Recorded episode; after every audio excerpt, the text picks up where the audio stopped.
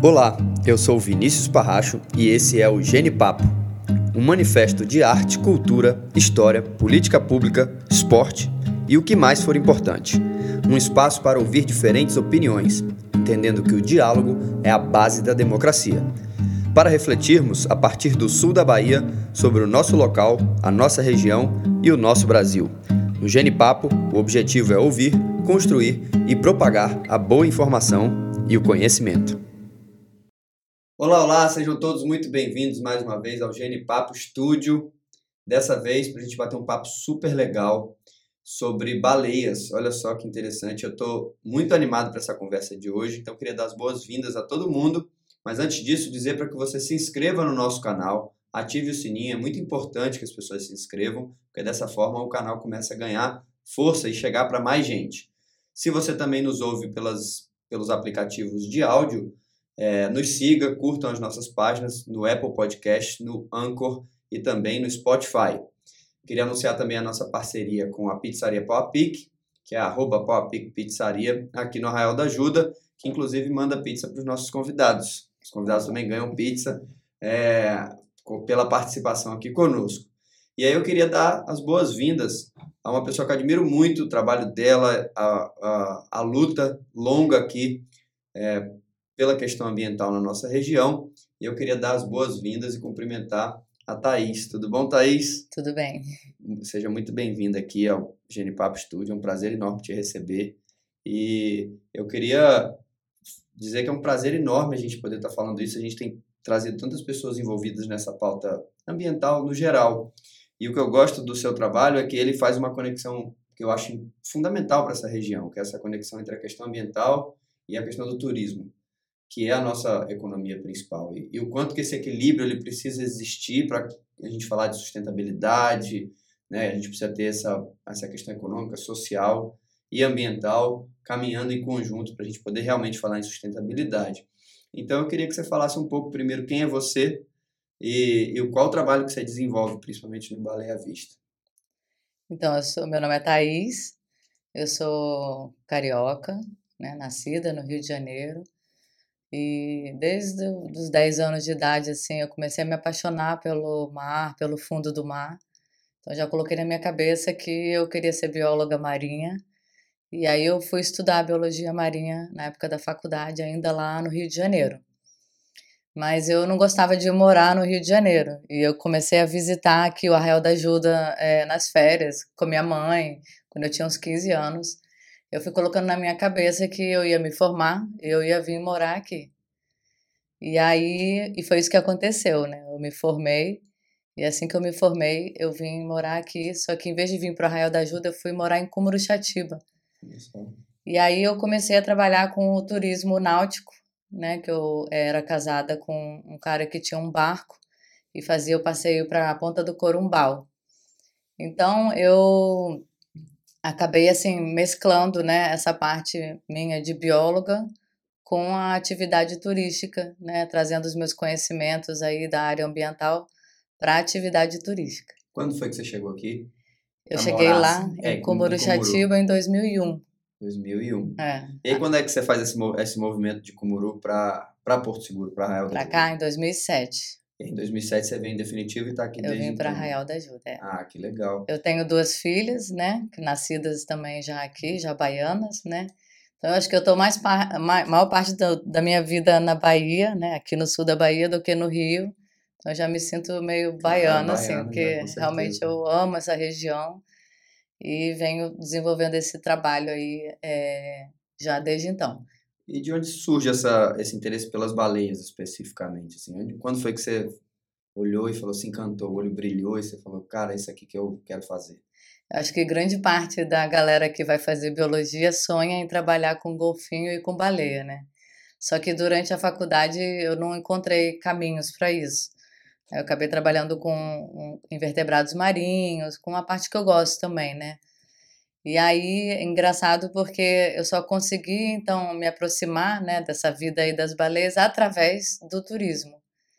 Então, assim, às vezes as pessoas falam que eu sou especialista em baleias. Eu acho que eu sou especialista em turismo de observação de baleias. né? Porque eu não sou Legal. aquela estudiosa da vida das baleias, da ecologia, né, e tal. Tem, tem pessoas que são muito mais é, especialistas em baleias do que eu.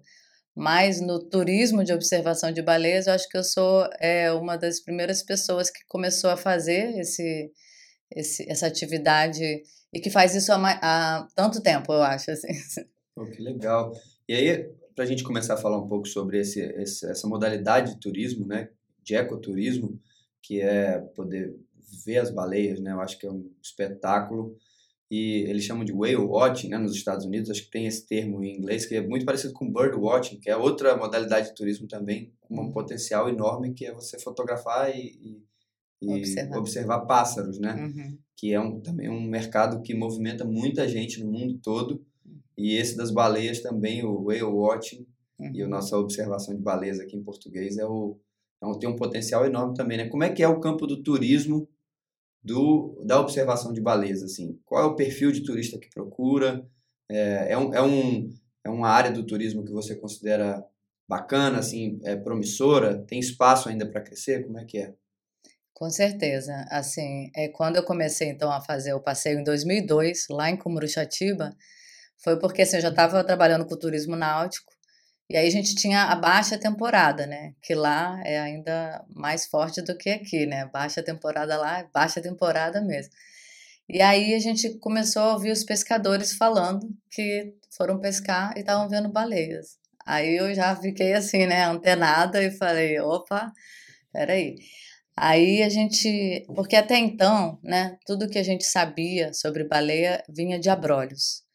Então, até os anos, é, até 2000, 2001, para ver baleia tinha que ir para Abrolhos, porque realmente foi lá que tudo começou. Né? É, o Parque Nacional Marinho de Abrolhos, quando ele foi criado e o pessoal foi fazer o estudo é, dos corais e tudo, tudo que tinha lá, eles começaram a ver algumas baleias, poucas baleias. Uhum. E aí, ao longo do tempo, eles foram percebendo que lá era um grande berçário e o que que acontece, assim, já tinha muita baleia aqui na costa do Brasil, só que com a caça elas foram quase que dizimadas, elas ficaram ameaçadas de extinção e o número diminuiu muito. E aí, com a proibição da caça, em 1986, a população começou a crescer novamente. Então, a gente, por exemplo, a Praia do Arpoador, no Rio de Janeiro, tem esse nome porque dali saíam para arpoar as baleias. E arpoar é com arpão atingir as baleias, era, é, era essa a caça, a, a modalidade caça, né? da caça, que antigamente era de forma manual e depois se industrializou, né? Então, é, tem registros, sabe, esses quadros históricos e tal, de baleias ali na Baía de Guanabara, em vários lugares da costa do, do Brasil.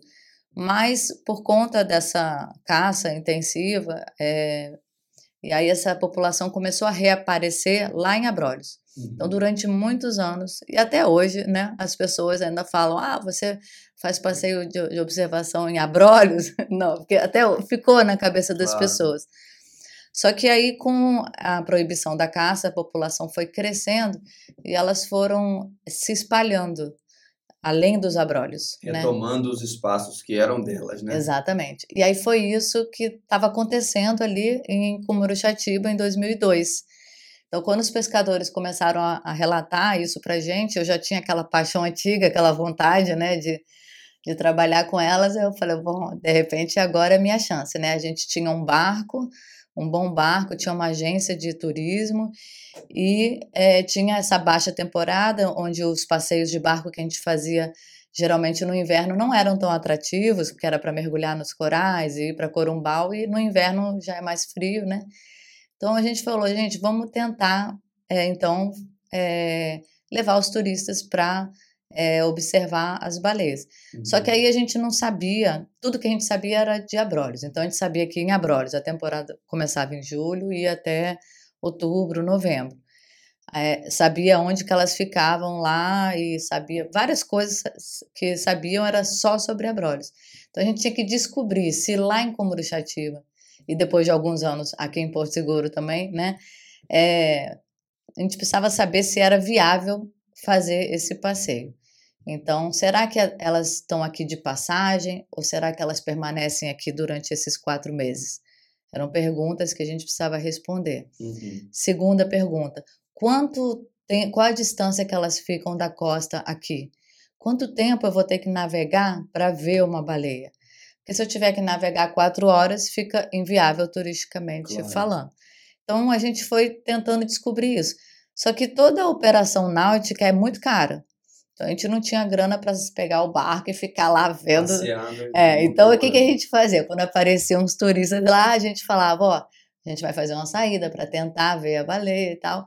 E a gente combinava com o pessoal, dá um, você dá um cheque, um X valor lá, e aí, se a gente conseguir ver a baleia, a gente fica com o seu cheque. Caramba. E se a gente não conseguir, a gente devolve. Era um jeito da gente tentar minimizar esses Claro. gastos com as saídas, né? E desde então eu comecei a estudar um pouco sobre isso, porque no mundo já se desenvolvia esse tipo de turismo há anos, né? Uhum. Então tem vários países que são referência. Então já tem vários estudos e vários, já tinha na, na época, né? Então comecei a ler, né, e, e estudar um pouquinho sobre como que essa atividade era desenvolvida eh, em outros países, né? Uhum. E desde o início, toda saída que a gente fazia, eu, eu fazia os registros dos encontros. O turismo de observação de baleia é interessante porque o barco que sai para fazer o turismo, ele pode servir como uma plataforma de pesquisa. Né? Então, isso é uma coisa interessante também. É, você pode estar coletando alguns dados. É claro que é, o foco principal não é a pesquisa. Claro. Então, tem determinado tipo de informações que você não consegue né, é, obter através dessa plataforma. Mas tem muita coisa que você consegue obter. Então, toda saída, o que, que eu fazia? Eu marcava o, o horário de saída, o horário de encontro, a coordenada geográfica desse ponto onde eu encontrei aquela baleia e que tipo de composição de grupo que a gente chama, né? Se era uma baleia solitária, se era uma dupla, se era um trio, se era uma fêmea com filhote e, e por aí vai. Então comecei fazendo essas anotações desde sempre, né? E fotografando, né? Também. é, E aí a gente foi, né? Em 2002, aí 2003 e da mesma maneira que aconteceu, né? Aqui a gente foi assim divulgando. Então tive que fazer todo aquele trabalho de, de pousada em pousada, de restaurante em restaurante, falando, né? E aí a gente, sei lá, trazia umas revistas ou fazia uns programas, ia naquele salão de turismo para divulgar, porque até então ninguém sabia que tinha esse passeio lá. Claro. E o legal foi que assim começou a divulgar muito e aí as pessoas também foram vendo como uma, um, um atrativo, né? De Claro. ecoturismo para a região. Aí depois de um tempo começaram a fazer a festa da baleia, o festival da baleia e começou a atrair bastante turista para lá na baixa temporada. Então assim, apesar de eu já ter saído de lá de Cumurixatiba há bastante tempo, o pessoal lá assim me admira pra caramba assim, porque eu dei início a esse trabalho né? que continua até hoje, né? Mesmo Uhum. sem eu estar lá, mas que ajudou, né, a movimentar a, a, o, a cidade. Agora aqui já tem um movimento, né? Aqui o desafio foi outro, né? O desafio aqui, então quando eu vim morar aqui em 2007, eu vim para trabalhar no Coral Vivo, né? E aí em 2008 eu fiquei com saudade das baleias, aí eu falei, vamos tentar fazer o passeio da baleia aqui, né? Só que aí eu fiz uma parceria com uma empresa, que é a Cia do Mar, Uhum. que já já estava navegando por esses mares há anos, né? E eu propus a parceria. Eu falei, ó, você entra com a agência, com o barco e tal, e eu com o meu trabalho e com cinco temporadas de experiência que eu tinha lá. E aí, de novo, eu fui fazer pousada em pousada, né? Fui divulgar nas pousadas. Eu tive que sair para divulgar nas pousadas sem nunca ter visto uma baleia aqui em Porto Seguro. Sério, você topou um desafio enorme. Eu já vi que você fe- fez isso algumas vezes, né? Fez isso com o cheque dos, dos, dos primeiros É. e depois aqui em Porto Seguro. Ó, não, pode confiar que se você sair, você vai ver a baleia. Então, aí eu a gente tinha que fazer um panfleto e eu não tinha nenhuma foto. Aí eu peguei uma foto lá de Cumuru e fiz o panfleto daqui e botei uma fé que ia dar certo, né? Aí fui conversando com, com as pessoas, né? Com as pousadas e eu lembro que a primeira saída que a gente fez aqui É, aí a, a empresa já quis trazer um monte de jornalista, não sei o que. Eu falei, gente, vamos lá. Aí o pessoal falava assim, tá, isso é doida, é, não tem baleia aqui não. É, ou então, assim, é só de, mais tarde, né? Tipo, só em, em setembro, o pessoal falava assim. E pessoas, assim, que eu confiava que trabalhavam no mar, né? Me falando isso. Aí eu falei assim: olha, alguém já saiu procurando? Porque uma coisa é você estar tá passeando e a baleia passar na sua frente. Outra coisa é você sair rastreando o horizonte em busca dela, sabe? Porque é isso, né? Falei, alguém já procurou baleia aqui? Eu lembro que era tipo 20 e poucos de julho, né? Aí eu falei, olha, a gente vai sair, né? Se a gente vê a baleia, ótimo, está aberta a temporada. Se a gente não vê a baleia, a gente espera mais uma semana e tenta sair de novo, né? Mas vamos tentar. E aí eu lembro que a gente saiu e conseguiu ver duas é baleias. Né? Olha, na primeira, assim. Na primeira saída. Pô, Thaís, que legal, muito bacana essa, essa primeira sua coragem de topar um desafio como esse, né? Porque confiando no aspecto da natureza completamente, né? Assim, de tudo bem que elas até poderiam estar ali, mas aparecer para o barco, né? Ainda tem todo esse aspecto. Então, é, não é aparecer para o barco. Né? É, na verdade ela está ali no ambiente é, a gente dela encontra, encontrar, A né? gente encontra, é. é. Porque é uma busca, né? Assim, a gente sai procurando, assim, né? Uhum. E aí, como é que é esse processo? Vocês... Ah, tudo bem, a gente sai com o barco. E como é aqui em Porto Seguro? Já que a gente, é, já, pelo que você estava mostrando até nos mapas, né?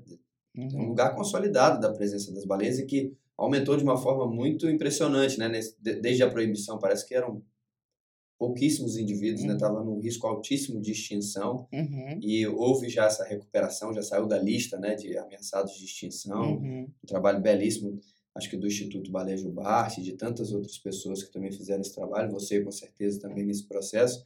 E aí, como é que é, assim? Você entra no barco e como é que faz? Como é que é? Para encontrar a baleia, como é que funciona? Então, aí a gente embarca, né? E então eu vou como bióloga a bordo. Então eu faço uma palestra, né, a bordo. É porque é diferente você ir para o mar e ver uma baleia. E você ir para o mar, é igual qualquer passeio, uma trilha, quando você vai com um guia, né? Claro. É, enriquece muito mais a experiência, porque o guia vai te mostrar as árvores, os animais, os rastros, né? Então, eu acho que é isso. É, então, é, eu vou como bióloga e eu faço toda uma explicação para o turista sobre as curiosidades desse animal, né? Uhum. Da onde ele vem, para onde ele vai, por que, que ele vem, o que, que faz aqui, né? E um monte de informações que a gente vai é, transmitindo. E então eu vou ali falando, né? E também a gente fala também sobre isso, né? Que são é, animais que estão soltos, né? No seu ambiente natural então é muito bacana, a gente usa o turismo de observação de baleias até para desmotivar as pessoas a observar os golfinhos e as baleias no cativeiro, né? Então a gente aproveita também, já fala sobre isso. Legal. Só que para ver na natureza, né, é, existe um risco, né? E aí a gente busca trabalhar isso desde a venda, né? Porque eu não quero levar um turista no barco com a expectativa de que vai ver uma baleia saltando, porque aí ele vai voltar decepcionado. É. Então a gente trabalha, tem um lado psicológico forte esse passeio, que é a questão da expectativa, né? Nós seres humanos criamos expectativas, né? claro. né? Então assim, até mesmo para fazer as divulgações do passeio, a gente tenta assim até evitar é, usar aquelas imagens do salto, porque a gente sabe que não é todo dia que se vê aquilo. Então a gente fala, né, que existe a chance de não ver, existe. Só que com a coleta dos dados é legal, porque aí eu, eu falo exatamente para o turista, olha, quantas saídas e qual é a, a, a chance, né, qual é a porcentagem de saídas que tem avistagem e qual a porcentagem que não tem. Uhum. E essa, eh, o número de saídas que a gente não vê existe, mas são poucos. Ah, é? Você tem uma ideia de porcentagem agora, de cabeça, assim? Mas... Tenho, é tipo 5% das Caramba. vezes a gente não vê. Geralmente é no primeiro ou no segundo passeio, uhum. ou no último ou no penúltimo passeio. Já no final da janela, no início da janela ou no final da janela. É. Né? Ou durante o, o, o, meio da temporada, uma coisa que pode influenciar na gente, é, na gente não encontrar a baleia é o mau tempo. Claro. Né? Porque às vezes o tempo está muito ruim E tem um lance também que às vezes o tempo está maravilhoso, que a gente não sabe ainda porquê, o mar tá liso, liso, e elas, tipo, não sobem para borrifar, sei lá. E aí você bota o hidrofone na água, que é um aparelho que a gente tem para ouvir, tentar ouvir o canto dela, e elas estão cantando enlouquecidamente. É, para mim, pode ser até que os cientistas já tenham descoberto o motivo disso, mas às vezes tem umas saídas assim que a gente vai todo empolgado, que o mar tá lisinho e tal, e aí elas dão um pouco de trabalho, assim, de, de acho que elas ficam mais no fundo, alguma coisa assim. Uhum. Então, vamos dizer aí que a gente faça umas 50, 40, 50 saídas por temporada. Isso depende muito de como é aquele inverno, né? Porque uma coisa que limita muito a nossa saída é a condição do tempo. Claro. E é inverno, então, assim, né, a gente acaba que às vezes está chovendo, está ventando, a gente tem que sair, claro. né? Porque, mas claro que existe um limite aí para isso. Então, às vezes tem é, temporadas que tem mais frente fria, então a gente tem que cancelar mais passeio. Mais ondas também, naturalmente, é, balança mais, tem todos esses. É, vento, né, também. né? Que aí ondula mais, é. né? E tal.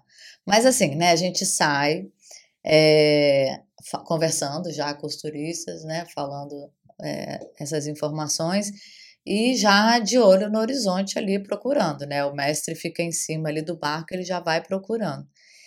E aí, o é, que, que a gente combina com o turista previamente? A gente foi anotando os tempos que a gente levava para encontrar, e aí a gente chegou num tempo de uma hora e meia, uma média de uma hora e meia navegando até encontrá-las. É uma hora e quinze, aí a gente extrapolou para uma hora e meia. Uhum.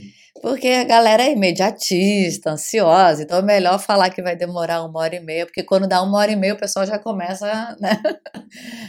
Por mais que você explique que, né, que é natureza e tal, é difícil a galera entender, né? Então, geralmente a gente navega aí uma hora e meia. A gente tem um tempo limite, não vou ficar o dia inteiro procurando, né, a baleia.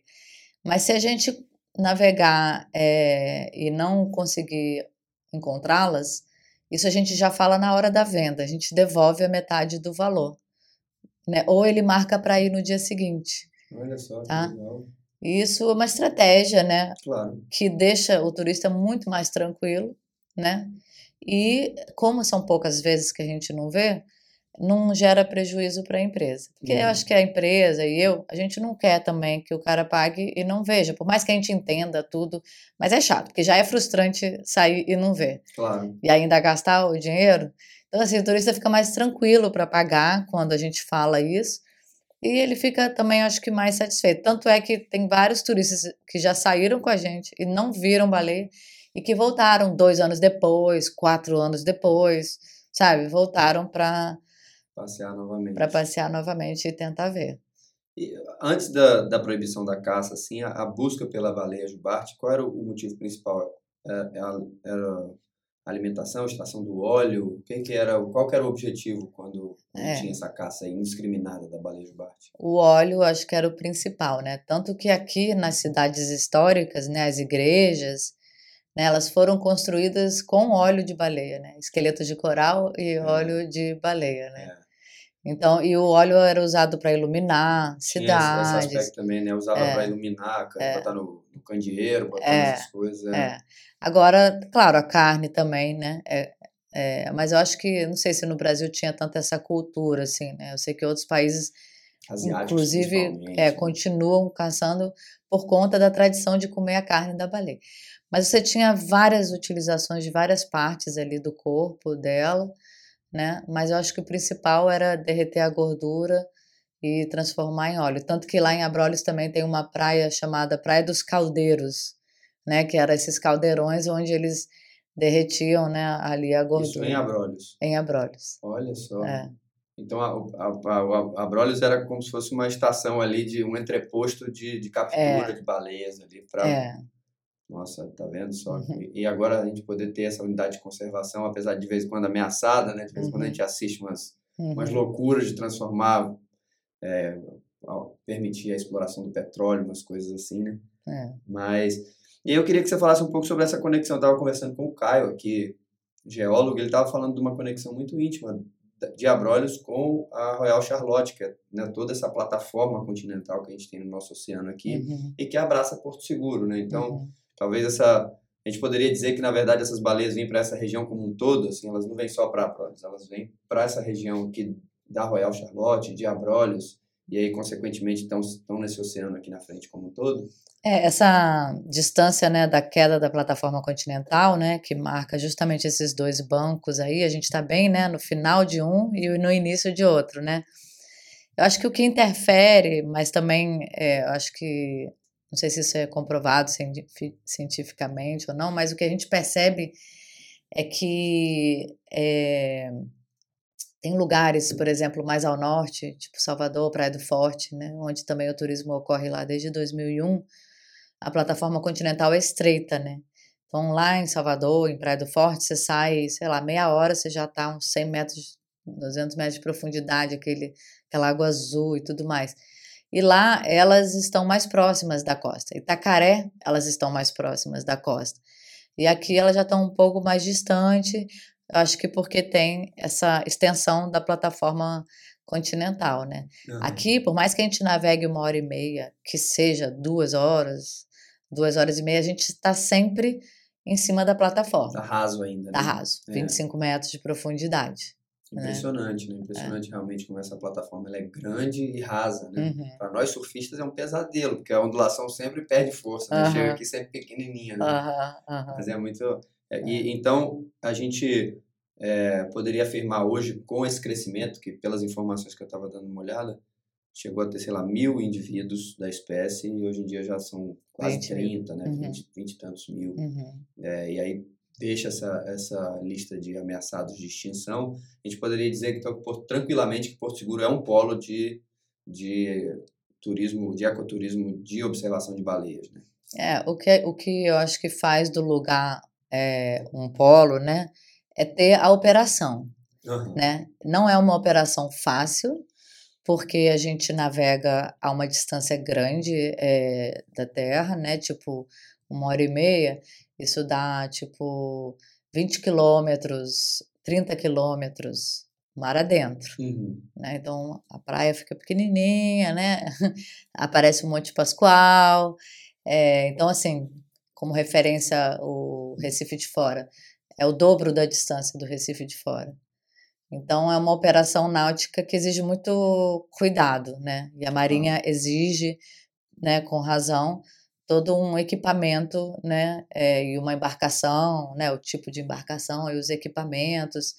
Isso acaba limitando até um pouco, porque é, demanda uma, um investimento grande da empresa, né? uhum. né? para que você tenha a embarcação com todas as exigências da marinha. A gente tem que ter uma balsa casulo, que é aquela balsa que abre e se transforma, sabe, para náufrago, ficar dois dias, não sei o quê. Você tem que ter balsas daquela para abrigar todos os passageiros, Sim. entendeu? Então, é muito investimento, né? Tipo, às vezes a pessoa fala, pô, deve gastar diesel para caramba, mas o diesel eu acho que nem é o maior investimento, é a manutenção da embarcação, o nosso barco, por exemplo, tem dois motores, uhum. né? Porque tem aquela coisa que quem tem três tem dois, quem tem dois, quem tem um não é, tem nenhum. Tem então, então, quando você está lá a 15 milhas de distância, com vidas, né? Com turistas, claro. com crianças, com e às vezes com tempo ruim, né? Você não pode ficar à deriva, claro. né? Porque por mais que você tenha outro barco que vai prestar o socorro, é um desconforto, né? Sim. Então a gente é, trabalha muito assim para é, trazer esse bem-estar, né, para o turista, sabendo que a gente está indo para um lugar meio inóspito ali, né? Porque a grande maioria dos turistas não sabe o que é ir para o mar. É, então, como é que é essa relação também com o enjoo, por exemplo? É. turista que enjoa muito. Nosso maior inimigo é o enjoo. É o enjoo, né? imagina. Porque realmente a galera não tem, assim, noção, o pessoal bastante frágil, assim, com relação a isso, né? Então, a gente tem bastante caso de enjoo. Então, o que, que a gente faz, né? A gente investe uma energia nisso aí, que é na hora da venda também, né? É tentar dar algumas dicas, né? Eu até fiz uma lista, né? Dicas para não enjoar, né? Então, às vezes o cara sai para beber na noite anterior, ou então chega o café da manhã da pousada, né? Um monte de suco. Então a gente dá algumas dicas com relação a isso. Se a pessoa tem mais fragilidade, tomar né, algum remédio anti-enjoo. E abordo também, assim, que às vezes a pessoa fica olhando no celular, É. ou virando muito a cabeça para lá e para cá, ou lendo um livro, isso tudo é, é, gera uma tendência né, ao, ao enjoo. Então a gente dá algumas dicas lá, mas mesmo com essas dicas, se a pessoa enjoar, o que, que a gente tenta fazer é cuidar da pessoa. Claro. Né? Então, para que a pessoa fale assim, não, eu enjoei, mas eu fui muito bem tratado. e eu vi a baleia, porque o melhor remédio para o enjoo é ver a baleia. Porque o cara tá lá passando mal, na hora que vê a baleia, passa o enjoo na hora. Legal. Mas é por isso que eu te falo, assim, não é uma operação fácil. Imagino. E desde o começo eu falei com a galera, falei, tem tudo para dar errado um passeio desse. Mas é por isso que a gente tem que ter muita dedicação e tratar cada turista assim muito bem, assim, para que ele volte satisfeito, porque tem muita coisa que está fora do nosso alcance. É o tempo, é o mar, é se a baleia vai estar tá tímida, se ela vai estar, tá, né? Então, tem um monte de coisa que a gente não tem como, né, é, dominar ali ou influenciar, né? Então, aquilo que está dentro do nosso alcance, a gente tem que buscar fazer o melhor possível. Porque aí volta naquilo que a gente falou no início. É uma expectativa. É um sonho. Claro. Tem um monte de gente que sonha ver uma baleia, não sei porquê, mas tem. Ah, mas acho que é uma sensação muito única, assim, né? De, de ver um animal tão grande, né? É um... Porque a gente às vezes perde até a noção do tamanho, né? Acho que só tendo esse contato. Porque quando você vê foto, é difícil fazer essa relação com o tamanho de uma, uhum. uma pessoa. A não sei que tem alguma foto de uma pessoa mergulhando junto, assim, mas, uhum. mas dá para perceber muito claramente o impacto quando quando vê aquela, principalmente a Jubarte, que tem aquela barbatana, tem a, as nadadeiras tão grandes, né? Então, uhum. assim, olha com a nadadeira daquela e fala, só a nadadeira é maior do que eu, né? uhum. Então, é muito legal ver isso, assim, né? Acho que esse, esse encanto é que, é que faz com que as pessoas tenham essa, essa atração. Eu queria te perguntar, essa, essa busca pelas baleias, ela acontece nesse formato só visual pelo mestre? Vocês usam algum tipo de sonda, de identificação de, de ruído, de, né, da comunicação delas, alguma coisa assim, ou vocês realmente vão só na, no visual? Só o olhômetro. Só o olhômetro. só esse equipamento aqui que é o olhômetro. Então, é, eu, eu não conheço assim nenhuma operação turística que use uma sonda para localizá-las. Então, assim, como a gente vai é, jogando num mapa, né, todos os registros, então a gente foi ao longo dos anos, né, delimitando uma área, assim, né? Então tem uma área dentro da onde estão todos os nossos pontos de que a gente observou ao longo dos anos. A gente navega ali para aquela área. Isso é muito interessante, né? Porque a galera sempre questiona isso, né? Mas não tem como colocar um chip. Eu falei, cara, a baleia que a gente está vendo hoje, amanhã tá, sei lá, Itacaré, não sei o quê. Não tem, né? Eu não é. vou chipar todas as baleias, não tem, né? Você chipa uma baleia para fazer pesquisa, não para fazer turismo. Isso eu acho interessante também, porque a gente sai, às vezes está navegando ali uma hora, uma hora e dez. Com certeza a galera já está desanimada, achando que não vai ver nada, sabe? Aí baixa, né? Tipo, tem aquela é. coisa da expectativa, né? Quando o cara acha que não vai ver, aí de repente a gente. Aí vem aquela né, euforia. Então tem isso, né? Assim, vários momentos ali do passeio. E tem vezes que tem dias que são mais demorados para ver. E a galera começa a perder um pouco a paciência, querendo voltar. Aí eu falo, calma, gente, vamos só mais um pouquinho, porque a gente tá quase lá, e sabe? Dá aquela impressão de que você tá quase no topo da montanha e quer voltar, sabe? Uhum. porque é isso, o pessoal não tem paciência, é meio imediatista e tal. Então a gente tem que assim respirar fundo e manter uma tranquilidade e não ser muito influenciado pelas pessoas ali, né? Porque senão começa a falar uma coisa, outro outro, aí daqui a pouco tem uma pessoa que está passando mal, isso tudo vai entrando na sua cabeça ali e você fica ali naquele estresse ali. Então você tem que respirar fundo, continue a nadar. e, e aí como é que a gente faz para localizar? Então, é, principalmente pelo borrifo dela. Tá? Então, quando. A, acho que além do tamanho, né, que você falou, que atrai, tem essa coisa misteriosa também, né? Que é o bicho que afunda ali, e aí ninguém sabe o que, que acontece ali embaixo, né? No, no fundo do mar ali. Quando ela vem na superfície para respirar, ela, a expiração dela, que sai do orifício respiratório em forma de ar, um ar quente, quando ele entra em contato com o ar que está mais frio da atmosfera, ele condensa e vira gotículas de água, formando aquela nuvenzinha que a gente chama de borrifo. Uhum. E essa nuvenzinha pode atingir 3 metros de altura, tá? Então, por isso que é algo que a gente consegue visualizar a uma distância maior. Você sabe que se você tem um navio e uma pessoa dentro d'água, a uma distância você vai ver o navio e não a pessoa, porque ela está ali no nível da água. Uhum. Então, tudo que você eleva acima do nível do mar, você consegue visualizar a uma distância maior. Só que esse borrifo dela, ele é temporário, ele aparece e aí vai sumindo. Se o vento está forte, ele some mais rápido. Se o vento está fraco, ele fica mais tempo. Por isso que se você sai e fica rastreando o fundo, o horizonte, assim. Porque até tem gente que pergunta se eu uso binóculo, né? Aí você tá com o binóculo aqui, se ela borrifou aqui, você não viu. Não vê. Né? Então, não gosto muito de usar o binóculo, não. Então, você vai passando o olho pelo horizonte até ver algum movimento, alguma coisa que você suspeite, assim. E aí tem essa coisa de você treinar o olho, né? Então, o mestre do barco tem um, o olho que ele consegue ver uma baleia, tipo assim, demora meia hora até a gente chegar lá e ele já tá vendo, já sabe que ela tá fazendo isso, aquilo, piscou, Caramba! E eu também venho adquirindo, né, a experiência ao longo desse tempo, então, é, a gente, a gente, a, às vezes a gente tá vendo lá o burrifo, a gente está mostrando para o turista, mas ainda demora até ele conseguir enxergar, porque ele nunca viu. É. Né? Então ele ainda não sabe o que, que é aquilo.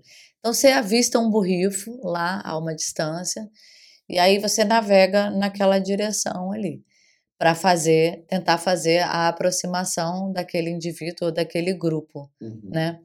E aí tem todo um grupo de normas, né, que, de, que devem ser respeitadas que serve tanto para evitar é, o incômodo ali do animal, como também para garantir a segurança é, do barco, né, e tudo mais.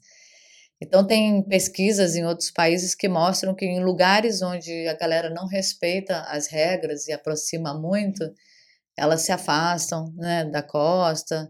Então elas ficavam aqui, aí depois se afastavam da costa porque tinha esse turismo desordenado. E uma das preocupações que a gente tinha aqui, quando a gente começou, primeiro era, era saber se a gente ia conseguir implementar aqui um, um ecoturismo num lugar de turismo de massa, né? Será que a gente ia ter público para isso e tal, não sei o quê. E segundo, depois que a gente começou, era que é, virasse uma bagunça, assim, que todo mundo começasse a fazer uhum. e que só que sem seguir as normas ou as regras. Porque o turista também ele quer ver de perto, né? É. Tem aquela coisa. Se deixar até mergulha, dependendo é, do mais Quer passar a mão, não sei o é. quê, dar um beijo e tal. E não é assim, né? Então a é. gente tem que trabalhar bastante isso também com os turistas e tal. Mas o público que, que vai, né, que procura o passeio, normalmente eles, assim, têm muito essa compreensão, né? É, e são pessoas super bacanas, interessadas nessas coisas de natureza, né, e tal. Então, assim, é um, um pessoal bem legal, assim, de, de, de trabalhar. Aí a gente viu o burrifo aproximou, né?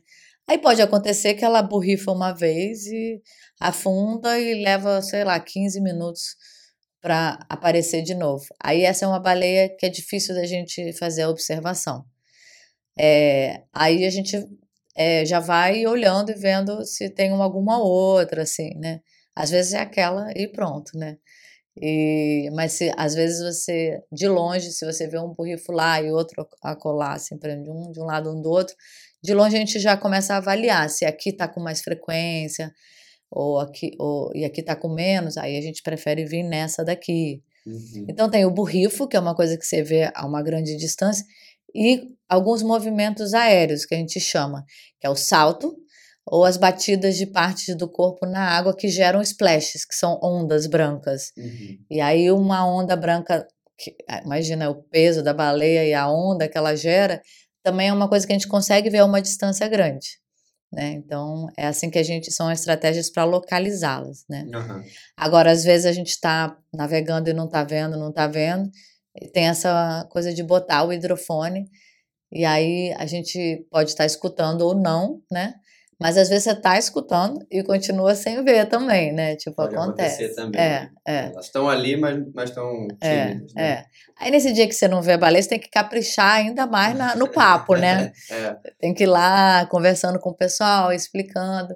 Mas como eu te falei, mesmo as pessoas que não vêm, elas acabam se tornando clientes. Isso é bem legal. Então você encontrou esse, esse mercado também promissor, mesmo sendo um lugar de turismo de massa predominantemente, você encontrou também um lugar promissor para esse tipo, né? Eu tenho conversado isso, assim, o quanto que Porto Seguro pode explorar outras vertentes de turismo que não só o turismo de massa, que já ocupa a primeira colocação nacional, sem dúvida alguma, né? Qualquer lugar que você vai tem Porto Seguro na primeira página dessas uhum. grandes agências, né, e desse turismo convencional, mas o quanto que a gente poderia estar também explorando outras modalidades é, mais sustentáveis, né? Então, eu tive aqui também com o pessoal da Despertar, eles participaram aqui conosco, falaram sobre turismo de base comunitária, eles, eles têm criado roteiros de turismo de base comunitária, é, tem essa, esse trabalho também do birdwatching, né, da, da, da, observação de pássaros, que aqui também é uma região fortíssima, né? Uhum. E, e a gente tem essa região com uma biodiversidade muito significativa, tanto da Mata Atlântica quanto da, da Amazônia Azul, né? Dessa região aqui do nosso Atlântico também. Acho que o oceano tem essa característica aqui na nossa região também. É um dos lugares com a maior biodiversidade do Atlântico Sul, né? Se não uhum. maior, acho que a informação é essa, né? Uhum. Então, o quanto que a gente pode explorar ainda desse tipo de iniciativa e mudar o formato como as pessoas exploram economicamente. Como você disse que o seu mestre ele tem essa habilidade de enxergar uma baleia, imagina se ele fosse um caçador de baleias, uhum. né? O, o, estrago que poderia fazer, né, com essa habilidade dele de é. de conseguir ver de tão longe, de identificar, de conseguir chegar perto. Então, é. eu acho que essa esse formato de turismo tem esse potencial também, né, de de mudar essa relação e, e, e dá para perceber que a observação de baleias é uma atividade, se feita da forma correta e respeitando as regras, ela é muito sustentável porque não gera incômodo para o animal, né? E eles até vêm se exibir muitas vezes e, e fica aquela é super tranquilo. Os números só aumentam, ainda bem, né? Desses indivíduos. Uhum. Então, torcer para que isso continue. Eu sei que você trouxe umas fotos, né? Uhum. Aí eu queria que a gente exibisse aqui algumas uhum. fotos do passeio. Essas fotos são daqui de Porto Seguro, né? Sim. É, eu... No começo, né, da... Eu queria que você fosse até falando aos ah, tá. pouquinhos, assim, tá. sobre as fotos. Então, a gente também acaba vendo outros animais, né, assim, não é o foco, mas acaba é, golfinhos, por exemplo, e às vezes até interagindo, né, com as baleias, tem uma interação de golfinho com a baleia que é bem é interessante. É Esse golfinho não é aquele que a gente vê aqui na balsa, né, que é o boto cinza, é o golfinho oceânico mesmo. Uhum. Aí é um comportamento de salto, né, que é realmente assim incrível, né, porque um animal desse tamanho, né, tirando o corpo todo para fora d'água, realmente o salto é aquela coisa que você fica assim sem ar mesmo, assim, de ver, assim, ele gera uma, uma alegria, né, assim, uma emoção mas é, imagina, você tem que estar na hora certa, no lugar certo, porque a baleia não salta o dia inteiro, né? Então, é. Esse aí é um, um salto de caudal, né? Que ela faz esse movimento com a cauda, assim. E todos esses movimentos aéreos, eles podem ser para comunicação ou para cortejo também. Aí depende do contexto, né? Você tem que avaliar ali o contexto. É Mas... uma pergunta que eu tenho, assim, por que, que a baleia salta? É, qual é o... É isso? É cortejar? É uma, é uma espécie de de, comportamento é, é, mais o macho, a fêmea? Como é que funciona isso? O que, que é o salto? Então, tem vários. Aí depende, é como eu te falei, né? Depende do, do contexto. No começo, né, que eu não, não sabia muito sobre as baleias, a gente via alguns comportamentos, não sabia explicar, né? Mas aí você vai estudando e né, adquirindo experiência e aí você vai vendo. Então, por exemplo, se é uma baleia sozinha saltando, provavelmente ela está tentando se comunicar com alguma outra, porque esse barulho que ela faz né, ao bater na água, ela pode estar se comunicando com outras ali, por exemplo. A gente já viu, por exemplo, a mãe saltando e o filhote saltando. Então, ficou na cara que ela estava, tipo, ensinando o filhote a saltar. a saltar. E quando é um grupo competitivo, que quando junta vários machos para competir por uma fêmea, e aí tem esses comportamentos de salto e tal, faz parte do cortejo, né? O macho tentando chamar a atenção ali da fêmea através desse tipo de comportamento. Essa baleia é aquela que eu estava te falando. O que, que acontece? A cauda da baleia jubarte, na parte de baixo, ela tem um desenho, né, essa coloração aí, preto e branco, e que é único para cada indivíduo. Então você nunca vai ter duas baleias com os mesmos desenhos na cauda. Então a foto da cauda, ela serve para a gente fazer um trabalho chamado de fotoidentificação. uhum. que é identificar aquele indivíduo. Aí como é que funciona isso? Você faz um, é, um banco de, de fotos, né? Onde você vai colocando as fotos que você vai é, fazendo, e você vai dando um número, um nome, né, para as baleias. E aí tem uma plataforma chamada Happy Whale, que você insere essa foto lá e ela faz a comparação dessas fotos que a gente faz aqui em Porto Seguro com as fotos de outras pessoas que estão inserindo é, é, suas fotos lá. E aqui no Brasil tem o Instituto Baleia Jubarte, que é quem vem é, trabalhando com essas baleias há, há, mais tempo, né, há 30 anos. Eles têm muitas fotos né, nesse, nos catálogos deles, né? Então a gente é, começou a, a, colocar essas fotos lá no Happy Whale. Então você vê a baleia, a gente viu aqui em Porto Seguro. Ah, ela foi vista lá em Abrolhos também é, em 2005. Uhum. Ou, ah, ela foi vista com filhote aqui, aí foi vista em Abrolhos sem filhote. Mas aí você vai pegando informações, às vezes na mesma temporada, então você consegue adquirir informações sobre a dinâmica delas. Uhum. Né? Será que a baleia que vai para Abrolhos só fica lá ou ela vem para cá? Né? Então é interessante porque qualquer turista pode fazer uma foto da baleia, né? Não precisa nem ser um pesquisador e um biólogo e pode contribuir para esse tipo de estudo. E ano passado a gente fotografou uma baleia, eu e a Cecília Fachola, uma estudante de biologia, e ela inseriu lá no Happy Whale e deu um match. O match é quando dá, acha uma baleia igual a que você fotografou. Uhum. Com uma baleia lá da África do Sul. E é a quinta vez que isso acontece, assim. Caramba. Porque geralmente elas saem daqui, vão para a Antártica e voltam. Né? Não tem muito essa coisa delas ficarem passeando por outros lugares. Foi essa aí? Não, foi aquela outra primeira. Outra. É. Aqui é só para a gente ver assim que às vezes elas podem ter a maior parte da cauda branca, às vezes pode ter esse meiozinho preto aí, e tem vezes que ela é quase toda preta. Mas as diferenças entre uma e outra são bem sutis, né? Mas isso é uma característica dessa espécie e que permite esse tipo de estudo. A gente deu match com várias baleias de abrolhos do Espírito Santo feitas é, pelo pessoal do Instituto e a gente ainda continua inserindo essas fotos. E agora, lá. no ano passado, então, esse com uma com a África que apareceu Sul. na África do Sul. É, em 2018. O que mostra que elas nadam por todo canto, né? Não é uma ah, olha só que lindo. As falésias ali, você viu? É, eu vi. As Tem falésias. voltar aquela? Ah, olha só que legal. As falésias da Pitinga ali. A gente já vista também o Monte Pascoal, né? É, nesse passeio. O que é maravilhoso só de sair com o barco, né? Mesmo não vendo baleia, é. né? Só de, só de navegar. Eu acho. Essa região é tão linda, né? Do olho do mar. É. Aí o Atobá. Vai ser aquele Atobá mascarado, né? É. é. Que tem essa com peixinho na boca. É, legal demais. A chuva chegando ali, tá vendo? e aí ela batendo a peitoral na água, né? Um comportamento é também de interessante. Aí é o aí é essa relação das, das baleias que já foram fotografadas aqui e lá na África do Sul. Então a gente isso o que que vocês como pesquisadores assim no seu caso também que você opera, é, na concepção de vocês, o que existe, então, são diversas rotas, né? Cada baleia... Na verdade, assim, como é, é raro, né? Uhum. Por isso que, ao longo de todos esses anos, é o quinto caso, né? Uhum. Então, a grande maioria delas é, respeita essa, esse padrão de migração entre Brasil e, e Antártica, né? Mas, às vezes, uma ou outra pode né, se juntar a uma outra população e é, é uma coisa rara e que ainda está sendo né, é, estudada, né? Sim. Então, por que, né, ou quanto que elas fazem isso ainda não, não se sabe. Né? E, e aí, essa aí é você.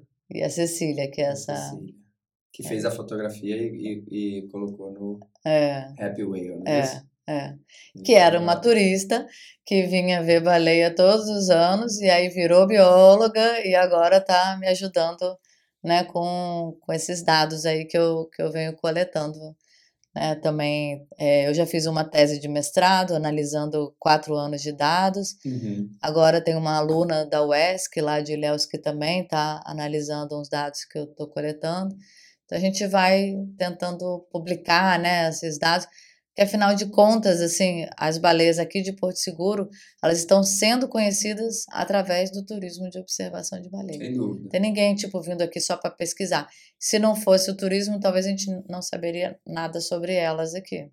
E, e o turismo acaba tornando essa, essa pesquisa viável, né? Porque o custo, né? Se tivesse que estar tá fazendo tantas saídas como vocês fazem, porque essa identificação, quando você me mostrou o mapa, porque a gente não consegue exibir aqui, porque fica uhum. muito pequenininho para quem assiste mas dá para perceber que vocês têm um banco de dados que é riquíssimo, né? Assim, de, de realmente uma quantidade de, de, muitos pontos mostrando quando está sozinho, quando está com filhote, né? Ou quando são grupos e, e toda a área de abrangência. Isso, é um, isso são dados importantíssimos até para pensar em, em o que, que, precisa ser feito de política pública, né? E de, e de preservação uhum. desses espaços, né?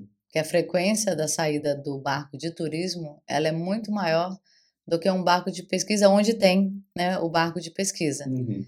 Então, por exemplo, é, a Patagônia Argentina né, é um lugar é, que opera o turismo de observação de baleias franca, que é uma outra espécie, há muitos anos. Assim, lá é assim é um lugar que leva muito turista e que é um exemplo assim para todos nós, porque eles estão há muito tempo e eles têm um turismo muito organizado, né, de observação de baleias. E lá, por exemplo, os guias de os baleeiros, né, os guias baleeiros, que são esses guias que fazem o que eu faço, só que lá, né, nesses barcos de lá, eles conseguem observar coisas e aí eles filmam e, e passam para os pesquisadores. Uhum. Então, por exemplo, descobriram lá, depois de anos, as baleias se alimentando lá, coisa que não acontecia. Quem viu isso acontecer? Os guias do, das operações de turismo viram é, tipo o nascimento de uma baleia, que é uma coisa rara, ou a cópula, né? Conseguiram filmar o macho tentando, sabe, copular com a fêmea. Muitas informações que só foram é, observadas por conta da frequência que os guias, né, estão lá no, no ambiente, né, ah, observando e tal, né? Não, muito legal. E eu queria também mostrar para quem nos assiste, quem nos ouve também, tem, você trouxe uma outra outro material que é a vocalização delas, né? Gravada, né? E, e aí eu queria que a gente colocasse também no ar as pessoas que, que nos assistem nos ouvem, que possam ouvir também elas se comunicando.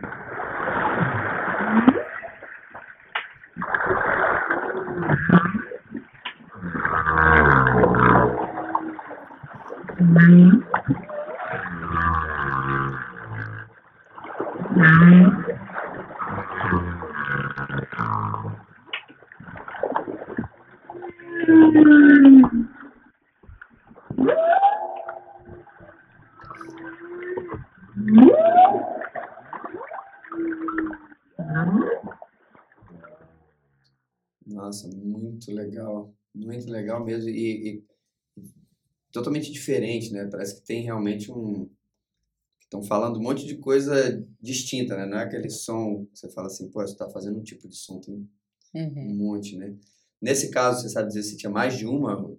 Era uma conversa, assim, aparentemente, ou se, isso tudo era uma baleia só fazendo essa vocalização toda? Eu acho que era uma só. Caramba. Agora, se a gente se emociona ouvindo aqui, imagina você estar tá num barco e você colocar esse equipamento na água, né, que é o hidrofone, e escutar isso ali ao vivo, né? Não, tipo, é né? incrível. É, é muito emocionante, assim. É uma segunda emoção, né? Além de ver a baleia, é é, se emocionar com o canto. Não é sempre, claro. né?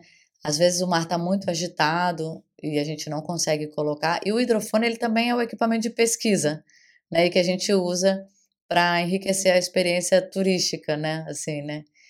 E, mas a gente, quando é possível, a gente coloca, né, lá o hidrofone na água e às vezes consegue escutar isso ao vivo e eu vejo que isso também emociona muito as pessoas. Muito, muito. É assim. É incrível, assim. É. É, é profundo, assim, né? É muito lindo mesmo. É impressionante.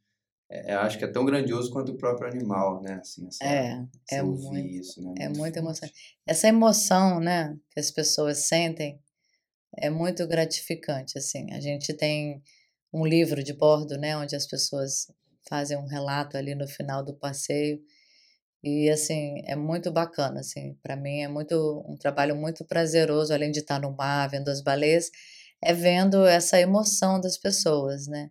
E aí eu acho que a partir desse turismo de observação de baleias ou qualquer contato com a natureza, você gera uma sensibilização daquelas pessoas com relação né, à, à natureza, né? Então acho que elas é. passam a ver de uma forma diferente e um respeito, né? Uma ligação diferente, assim, né? Tem até estudos que comprovam isso, assim, que através de questionários, né, com os turistas, é, o potencial, né, que esse tipo de atividade tem de, de sensibilizar as pessoas, né? É muito legal. E o que eu estava falando ali antes é que no começo a gente perguntava para os turistas, né? É, se como é que eles ficaram sabendo do passeio? Né? Todo mundo tinha ficado sabendo do passeio depois que chegou na cidade. Aí ao longo dos anos, o que, que foi acontecendo? A gente foi é, divulgando mais foi aumentando o número de pessoas né, no barco. Né? A gente começava ali com oito pessoas, com dez pessoas. Isso foi aumentando gradativamente. E aí a gente ia perguntando isso e a gente começou a perceber uma mudança de pessoas que é, vieram para Porto Seguro por causa desse passeio. Entendeu? A pessoa pesquisou e viu e falou: não, eu vou para Porto Seguro, para Arraial da Ajuda, Trancoso, sei lá, para fazer esse passeio. Caramba. Aí, a partir desse momento, você vê que assim virou um atrativo, né? Quer dizer, um motivo a mais para a pessoa vir. Né? Então, isso é bem bacana. Né? Não, sensacional. É isso, né? A gente precisa estimular esse turismo sustentável e é exatamente nesse formato que a gente consegue mostrar, olha, dá certo, né? É uma experiência prática e, e que mostra que é possível e, e aí eu queria fazer uma pergunta nessa linha para você, assim, o que, que você acha que, qual é o futuro do turismo de observação de baleias aqui na região, assim, ou, ou na verdade, o que, que você sonha para o turismo de observação de baleias aqui na região? Eu acho que a gente tem que pensar em é, que esse turismo tem que se desenvolver de uma forma organizada, né? Uhum. Porque senão vai acontecer o que já aconteceu em outros países, quer incomodar os animais. Você falou que não, não gera impacto, gera impactos. Também gera. Acho que né? toda atividade humana gera impacto. O que a gente tem que buscar é minimizar esses impactos. Né? Então, tem muita gente que tem preconceito, assim, eu mesma já sofri muito preconceito, assim, porque como é que você é bióloga e você está trabalhando com o turismo, né? Então, assim, é. É, tem gente que é radical, né? Claro. Claro, o barulho do motor, né? É, tem tudo né, que, que gera assim, um impacto. Mas a gente tem que tentar minimizar esses impactos. E para que ele não chegue a interferir na, né, na, na vida do animal, ou na, na reprodução, na população, né? Sei lá. É, então, eu, um medo que eu sempre tive era que o turismo de observação de baleias se desenvolvesse de uma forma desorganizada aqui a própria dificuldade da atividade, ela já dá uma, é, assim, meio que uma, uma, uma ordenada, assim, né, vamos uhum. dizer assim. Tanto que a gente, no início, a gente até propôs para as, não sei se era a Secretaria de Turismo, do Meio Ambiente, um, uma, é, um projeto de lei mesmo que organize. E existem alguns lugares no Brasil que já desenvolveram isso. Cananéia, lá com o boto cinza. Na época, quando eu estudei, né, eu, eu vi isso, que lá era um lugar que começou a ter muito turismo para observação desse boto e o município desenvolveu, tipo, uma organização desse, desse turismo. Eu acho que seria interessante. Agora, ideia, o que eu acho também é que, assim, a divulgação, entendeu? Assim, o turista tem que chegar aqui no aeroporto e saber que tem baleia aqui, yeah. sabe? Então, acho que eu ouço muitos turistas falando que tiveram trabalho para conseguir é, descobrir que, e assim, o cara pesquisando para ver baleia no mundo, sei lá, sabe? Mas tiveram trabalho para descobrir que tinha observação de baleia aqui. Então, assim, uma empresa só, né, é limitada, né? A gente não consegue, às vezes, fazer uma divulgação, assim, é, mais ampla, né? Então, acho que a gente precisa aumentar essa divulgação, valorizar mais isso, né? Porque ainda tem muita gente que não sabe uhum. que dá para ver baleia aqui. E assim, a gente leva pessoas, é, moradores, de graça, para ver a baleia. Né? Então, ah, o cara trabalha numa recepção de uma pousada, ou ele é um garçom, ou, ou ele tem um sonho de ver, não tem condições. A gente vai é, abrindo vagas na medida do possível dentro da embarcação, porque eu acho fundamental claro. que a população vivencie isso, né? Sim. E eu tenho, eu faço a, desde 2014 é, que eu, eu tenho uma página no Facebook, era no Facebook, né? E aí ano passado passei para o Instagram, por pressão da, dos jovens, da minha filha. Mas eu faço um relato, tipo um diário de bordo, assim, de cada saída. Não. E divulgo as fotos. Então, se você for lá no Facebook, é, Baleia Vista, né, que é o nome aí do nosso projeto, tem relatos das saídas desde 2014.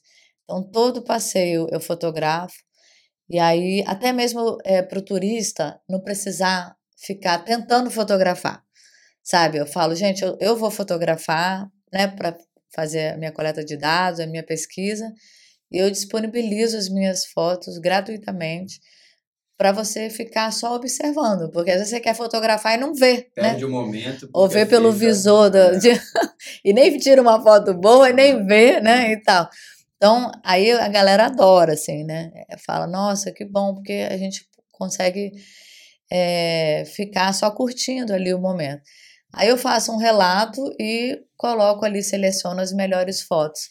Então, no Instagram, eu comecei também a fazer no ano passado, e aí é legal porque a galera que já foi ou que sabe que a gente faz esse trabalho e que não pode estar todo dia lá com a gente, vai acompanhando, assim, sabe? É muito legal. Tem várias pessoas que eu conheço que falam que gostam de ler ali o relato. Que aí eu falo como é que estava o mar, se deu trabalho, se não deu. Porque cada dia é diferente do outro, né? Cada encontro com as baleias é totalmente diferente do outro, assim. Nunca você tem um dia igual ao outro, né? E teve um, uma vez que a gente que aconteceu uma coisa tão assim diferente que também depois a gente publicou um artigo científico relatando que um filhote de baleia meio que adotou o barco assim, sei lá, ele ficou, ele veio para cima do barco e a mãe tipo sumiu assim, sabe? Ele ficou rodeando ali o barco entrando embaixo do barco como se a, o barco fosse a mãe dele, sei lá. Caramba. Sei lá o que, que ele pensou, mas assim, né? E aí depois a gente viu a mãe lá longe, e aí a gente foi é, navegando e o filhote seguindo, sabe? Tipo, não... aí quando chegou perto dela, ele foi e borrifou do lado dela. Aí eu comentei com alguns pesquisadores sobre isso e depois me chamaram para a gente escrever um artigo porque tinha sido uma coisa mais rara assim, né, de Sim. acontecer. Então o legal é que é isso, assim, quanto mais você vai para o mar, mais experiências e vivências diferentes você vai tendo e mais você vai compreendendo ali aquele contexto, né? O que, que ela está fazendo, o que, que pode ser que ela venha a fazer, né? Então, por isso que eu sou, assim, fissurada, né? E que legal. Trabalho com isso há 20 anos e eu não canso, assim, é cada dia como se fosse o primeiro, assim, sabe? Eu me, eu me empolgo mais do que os turistas que estão lá vendo pela primeira vez, assim. É muito emocionante, assim. Ah, eu tenho certeza dá para ver o brilho nos seus olhos, assim. até hoje, né, você com 20 anos poder falar e ver que você realmente se sente assim, isso é muito legal. Eu queria te parabenizar demais, Thaís, assim, pelo seu trabalho, pelo seu esforço de transformar isso numa realidade aqui para nossa região. É, dá para perceber que você faz isso com amor enorme e, e dá para perceber o quanto que isso é bom também para nossa região, não só para essa questão turística, mas de preservação, de meio ambiente, de possibilidade também de sustentabilidade econômica para essa população também, né? Então, assim, eu queria te parabenizar mesmo e, e dizer que eu me sinto muito feliz de te receber aqui, de você contar essa experiência. Eu espero que a gente consiga divulgar isso também mais, né? E que isso possa servir também como uma ferramenta de divulgação do uhum. trabalho, que mais pessoas possam conhecer e, e possam estar mais próximos de iniciativas como essa eu tô até para receber aqui também o Jailson, que, que é o guia da fotografia de pássaros do, do Parque Nacional do Pau Brasil e da RPPN da Veracel, também para bater um papo com ele sobre isso, assim, né, já estamos até com pré-marcado, assim. Uhum. Então eu queria te agradecer e queria passar a palavra para você, para você Uhum. fazer o convite, falar das suas das redes e falar também mais alguma coisa que você queira falar, o espaço é seu. É um desafio, né? Assim, é, eu como mulher, né, também, tipo, de repente aparecer num barco, né, o mestre é homem, os marinheiros são homens e esse ambiente marinho é, náutico, né, são poucas mulheres, né, que Uhum. frequentam, né, então no começo não foi fácil, né, então imagina aí que o, você tem lá uma tripulação toda de homens e de repente vem uma bióloga, uma mulher lá do Rio de Janeiro, né? Então, assim, no começo foi difícil. É, o mestre do barco, por exemplo, foi difícil ele aceitar a minha presença e a minha participação ali a bordo, né? É, e, a, e a dona da empresa falava assim: olha, se a Thaís achar que o barco tem que voltar, é, vai voltar. Não, mas eu que sou o mestre do barco. Não, mas a Thaís está de olho nos turistas e tal, não sei o quê. Então, assim, né, tivemos alguns embates aí, até que ao longo do tempo eu fui conquistando, né, esse espaço e o respeito, né, Uhum. é, deles, né, de, deles todos e tal. E hoje em dia, né, a gente tem já uma parceria de anos, eu acho que o mestre da embarcação é uma peça fundamental, assim, aquele que conduz o barco, é, e, às, e às vezes, é aquela coisa, né, o tempo bom não faz, o tempo mar calmo não faz um bom marinheiro, né, Uhum. então o lance é quando entra ali uma frente fria, você está com o barco lotado, você tem que levar e trazer as pessoas, não só com segurança, mas com conforto, né? Porque é mais do que né, só a segurança. E então, assim, era difícil, assim, ele ficava perguntando, você vai falar isso tudo de novo? Mas é porque são turistas diferentes, né, e tal, até ele entender a importância, né, do meu trabalho. E aí um dia, quando eu percebi assim que eu tinha ganhado a confiança dele, foi um dia que ele o microfone falhou, né? E aí na hora ele ligou lá para a dona da empresa e falou: "Ó, o microfone da Thaís está falhando. Tem que trocar e não sei o quê". Eu falei: "Pô, agora eu acho que eu conquistei aqui o, o espaço. Tem que chegar também devagarinho, respeitando, né, a experiência e a história de vida ali da galera, né, e tal. Mas é, eu acho que é bacana porque assim a gente acaba inspirando, né, outras mulheres, outras pessoas a estarem também é, desbravando os mares, né, e desenvolvendo esses espaços. né? é esse esse trabalho aí.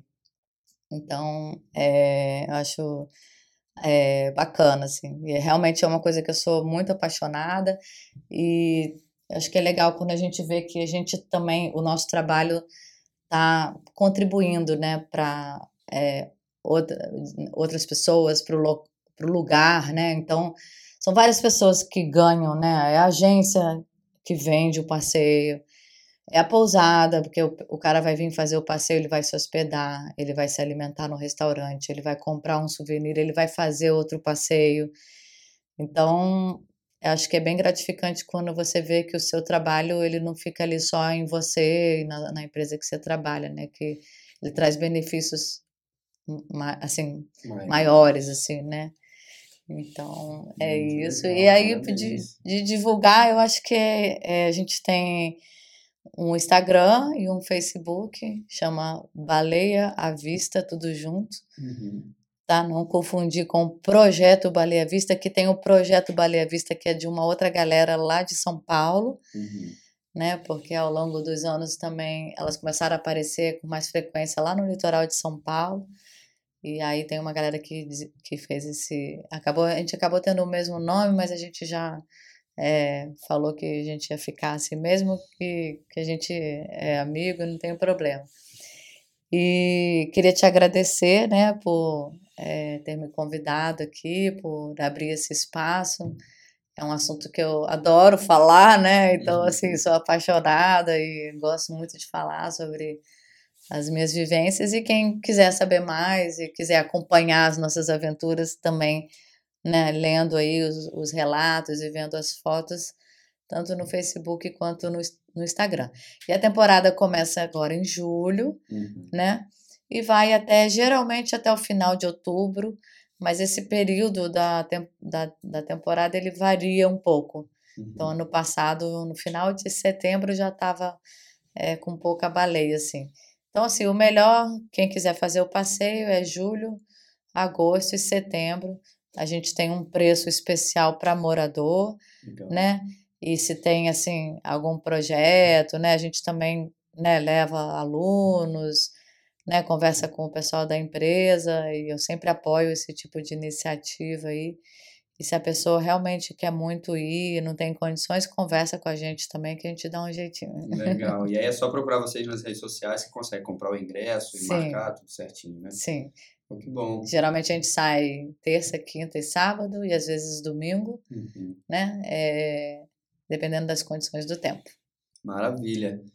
É isso aí, minha gente. É, tá todo mundo convidado a passear de barco, ver baleias e ter uma experiência incrível como essa que a Thaís está relatando para a gente aqui.